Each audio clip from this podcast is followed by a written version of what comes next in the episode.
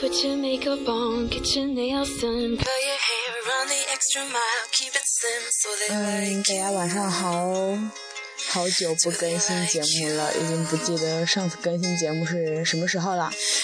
然后现在十一长假嘛，然后其实我每天都有使用荔枝 FM 嘛，因为我喜欢听你们的电台。然后就想说今天晚上正好有点时间，然后现在九点半，还早，就正好录一期节目。最近真的涨了很多粉丝，都有六百零几个粉丝，感谢大感谢大家的支持。那我们进入正题，今天我讲的是关于减肥的一些误区。首先，误区一就是做运动但饮食不控制，这个很多人都会这样吧，包括我自己都是这样的。我我每天都做运动，可是体重就还是那样，因为我每天都喜欢吃很多，我觉得开心就好。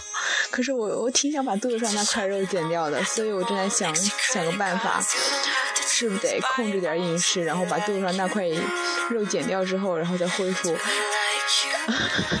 想吃什么就吃什么的生活，然后继续每天做运动。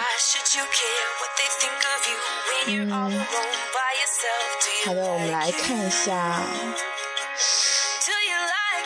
减肥的关键。减肥的关键，嗯，重要的是如何度过一整天，而不是指望在一个小时内能给你减多少。确实，在一个小时跑步后，你的体重或许会轻半斤甚至一斤，但是你要知道，那都是水分，绝大部分都是水分。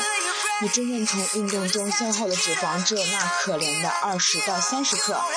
有氧运动从二十五到三十分钟左右才会开始消耗体内脂肪，前面的供能来自于糖原。所以要记住，运动只是辅助，正确的饮食和作息习惯才是减肥的关键。第二叫做不吃早饭或者长时间不进食。不吃早饭会让你的新陈代谢缓慢，从而在一天中后面的时间内更难消耗脂肪。如果你长时间不进食，经常挨饿之后，等于对身体发出了惊慌信号，而身体会做出这样的反应，在你下一次进食后储存更多的脂肪，以备之后所需。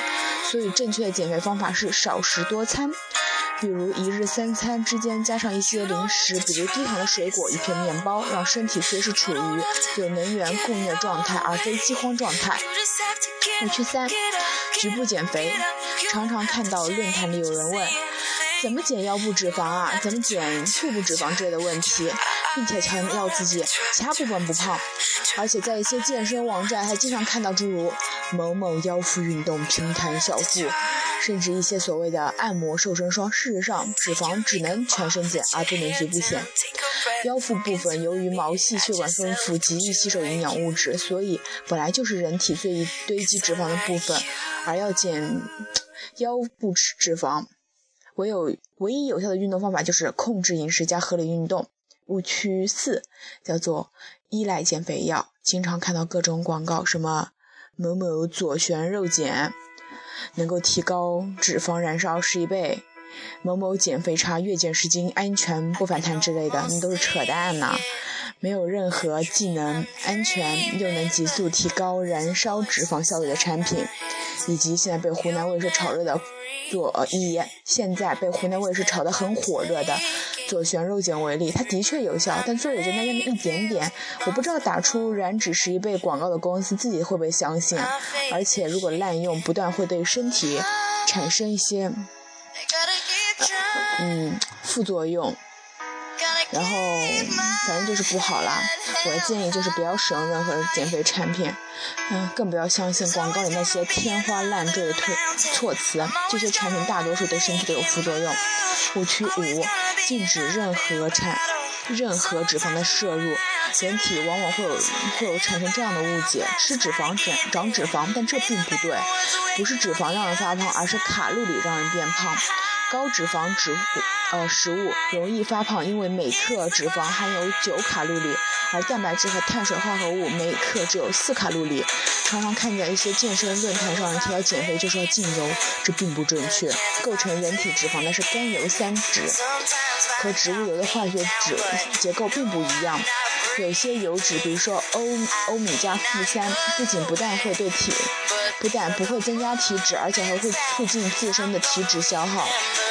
所以应该限制的是反反式脂肪，也就是大量存在于煎炸加工食品中和饱和脂肪肥肉的摄入，而非任何种类的食用油。关于脂肪的摄入能源，大家继续听我说。误区六就是高高蛋白质饮食会让人发胖。很多女性持有这样的观点。事实上，三大营养素中，蛋白质是最不容易让人变胖的部分，因为人体在消化蛋白质时，新陈代谢会提高高高达百分之三十，碳水化合物只能提高百分之十。我看到有些人控制肉食和油的摄入，而吃了大量的白米粥。事实上，高碳水化合物的饮食更容易发胖。误区六：只吃水蔬菜水果，这是极为损害健康的说说呃做法。人体无法储存蛋白质，所以如果只是蔬菜的话，也无法从中获取足够的氨基酸。氨基酸，结果就是身体会大量分解肌肉，而肌肉和新陈代谢大大相关。如果你通过这种方式减肥，可能一个月减少十斤肌肉，仅仅只有一到两斤脂肪。结果你的外观并没有改善多少，更坏的是大量损失肌肉，意味着你的新陈代谢将大大降低，身体会越来越难以消耗脂肪。所以减肥的目的是减少脂肪，而并不是水分或者肌肉。好啦，这就是我们今天所说的关于减肥的一些误区，一共有六项。嗯，大家自己。对照着反应反应，我再来读一遍啊。首先第一个叫做做运动但饮食不控制；第二不吃早饭或者长时间不进食；第三局部减肥；第四依赖减肥药；第五禁止任何脂肪的摄入；第六蛋白高蛋白饮食让人发胖，只吃蔬菜水果。嗯，大家如果有这些误区的话，那就尽快改改正过来，因为减肥不是一个。很短期的一个战斗，它在于长期的坚持。那么我们这期的节目就这样哦，大家再见喽！坚持，坚持，坚持，九十天就会看出效果。拜拜，早点睡哦，晚安。